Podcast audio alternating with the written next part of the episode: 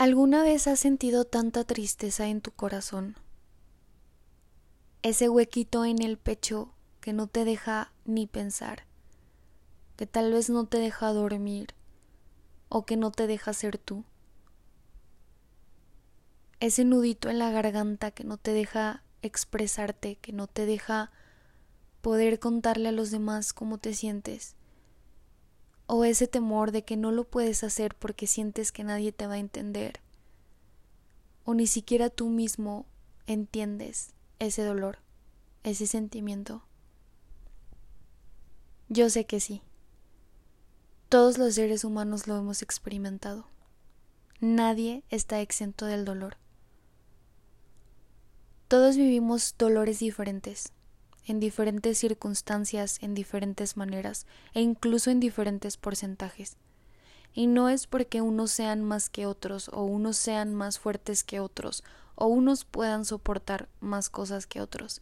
Simplemente es en base a nuestras vivencias, a lo que hay a nuestro alrededor, en nuestra familia, en nuestros amigos, en nuestro entorno en sí en general pero de que lo hemos experimentado, lo hemos experimentado.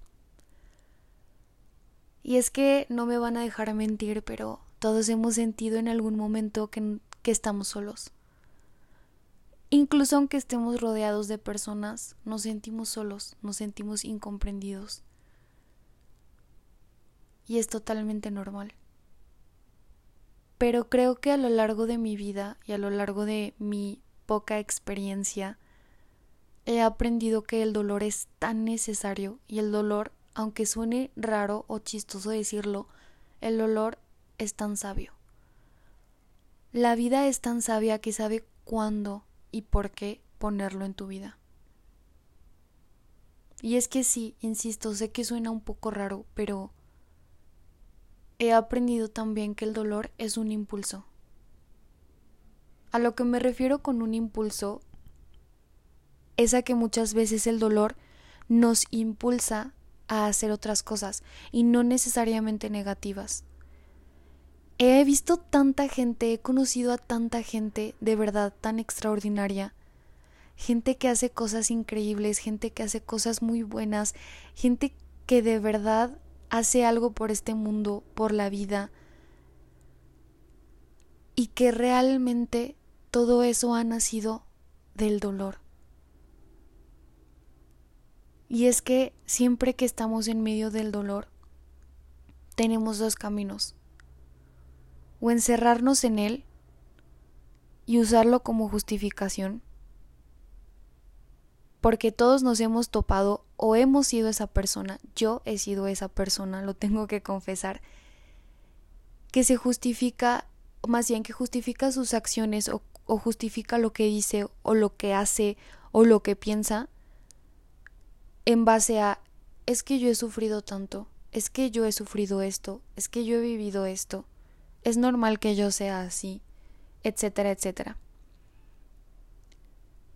O también, aparte de justificarte, encerrarte en él y decir, es que sufrí tanto que ya no quiero más, no puedo más, ya no quiero saber nada de nadie, no quiero saber nada de la vida, no quiero saber nada del mundo en general, no sé. O puedes irte por el camino del impulso y que ese dolor te haga ser una persona extraordinaria. Ser una persona que aprenda de esas cosas. Ser una persona que, que diga, ok, sí, me dolió y sufrí mucho. Y no lo vas a decir en el momento, claro.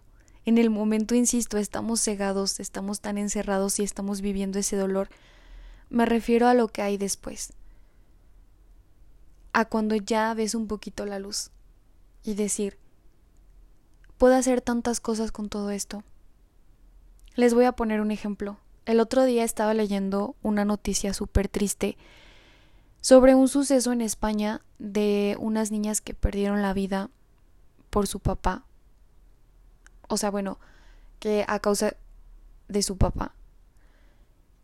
Y realmente pensé en lo doloroso que debió de haber sido para la madre, ¿no? O sea, como que la persona en la que más confiaba, aparte de ella misma, para cuidar a sus hijas, que era el papá, pues haya sido quien les arrebatara la vida. Y me impacté muchísimo. Me acuerdo que leí la noticia eh, en la oficina y, y, fue como, o sea, no sé, me quedé callado muchísimo tiempo. Y después descubrí que existía una carta que la madre había hecho como a la gente que la había apoyado en España a buscar a sus hijas y todo. Y en la carta ella comentaba algo más o menos así que que todo el dolor que ella había sentido, obviamente no se lo deseaba a nadie, pero que todo ese dolor que ella había sentido lo quería utilizar para hacer conciencia, para que las demás personas tomaran conciencia acerca de lo que estaba pasando con los niños en el mundo. Y dijo cosas tan lindas y yo pensé, ¿cómo es posible que una persona que acaba de sufrir, yo creo que el peor de los peores, de los peores dolores de la vida, que es perder lo que más amas, piense de esa manera? Y desde ahí empecé a reflexionar y empecé a reflexionar, empecé a hacer anotaciones. Y llegué a la conclusión de que es eso. Ella eligió el camino que les comenté, el segundo, el camino del impulso, el camino de canalizar todo ese dolor en cosas buenas y no, no, no, no es fácil. Créanme que yo lo he intentado muchas veces. Y sí, tenemos que vivir el dolor, tenemos que sentirlo. Incluso tenemos que llegar a amar nuestro propio dolor. Y sé que suena loco, pero es la verdad. No sé por lo que estás pasando, no me atrevo a juzgarte ni a decirte que es fácil. No me atrevo a decir que personas sufren más que tú o que tú, tú sufres más que otras personas. No lo sé, cada quien sabe en su corazón lo que sufre y por qué lo sufre. Lo que yo quiero hacer con este podcast es invitarte a elegir el camino de que el dolor sea un impulso Ya sé que suena loco. Incluso este podcast está sirviendo para mí misma como como una propia reflexión, ¿sabes? No como que le estoy hablando a alguien más, sino como que le estoy hablando al espejo. Y es que sí, la vida es un espejo. Siempre que tratas de aconsejar a alguien más o que quieres compartir algo, siempre termina siendo para ti mismo. Entonces, insisto, no sé por lo que estés pasando, Tal vez en estos momentos y gracias no estás pasando por algo malo, pero sé que en su momento lo hiciste. Y no sé cómo lo superaste o si lo superaste 100%. Pero incluso los dolores pasados los puedes convertir en cosas buenas. Para ti más que nadie. para ti y después para los demás. Hagamos que todo el dolor que ya de por sí hay en el mundo se convierta en algo que pueda cambiarlo. Y poco a poquito, pero sé que se puede. Si me escuchaste hasta aquí, de verdad muchas gracias. Es para mí un placer enorme poderte compartir un poquito de mi pensamiento y no sé, tal vez estés pasando por un mal momento y esto te haga sentir un poquito mejor o te haga sentir que puedes encontrar poco la luz, no lo sé.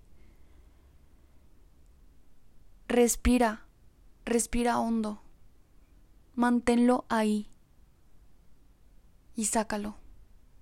Sácalo porque es un mal día, es una mala semana, es un mal mes Incluso me atrevo a decir que puede ser un mal año, pero no es una mala vida.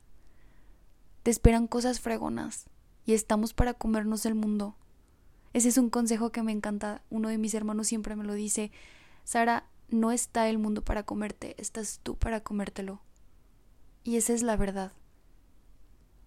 No te quedes ahí estancado en el dolor y en todo lo que estás viviendo. Sea del tema que sea, sea la circunstancia que sea, el dolor que sea que estés viviendo, no te quedes ahí. Te prometo que pronto va a salir el sol. Y todo va a estar bien. Quédate con las personas que siempre van a estar para ti, con las que sabes que puedes contar todo el tiempo. Valora a las personas que se quedan incluso cuando tú, gracias a tu dolor, las alejas.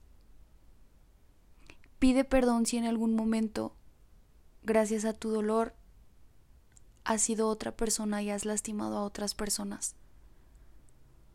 Y elige el camino de que ese dolor sea un impulso para mejorar, para ser mejor persona, para ser mejor ser humano, de la manera que sea, pero que lo sea.